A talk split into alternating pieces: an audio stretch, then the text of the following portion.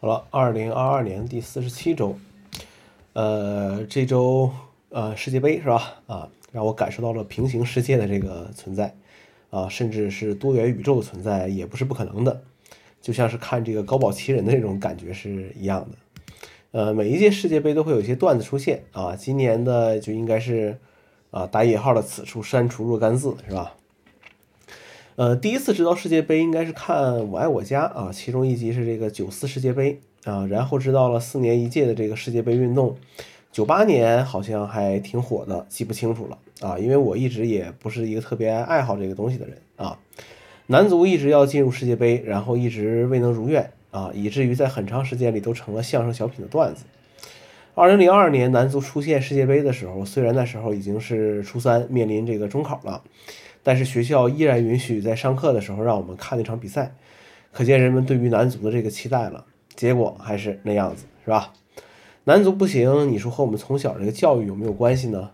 我上学的时候，学校是明令禁止在操场上踢球的，当然了，也没有足球场地，也没有草坪了，呃，就只有两个这个球门这种架子，呃，但是女足又不是那么回事儿啊，那你说是怎么回事儿呢？呃，这周一些程序啊，一个朋友问我这个笔记程序的一些问题，然后我又一次研究了一下这个 Notion，然后得出来的结论依然是我不配啊，所以说我还是很羡慕那些能把 Notion 用出花来的用户的，感觉工作生活一切都井井有条。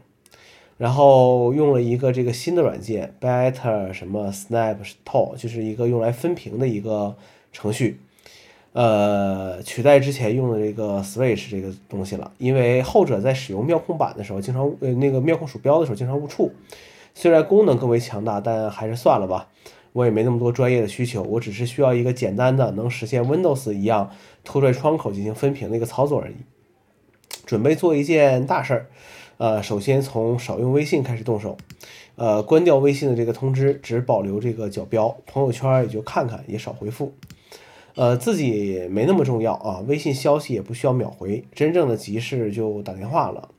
呃，Instagram 正常发啊，message 多用用，这样也就可以了。然后发现这样能省下来不少时间的啊。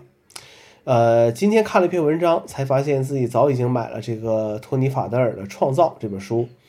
但还没看啊。所以说下周是要看完这本书，然后写一篇观后读后感的啊。这个就是下周的这个挑战啊。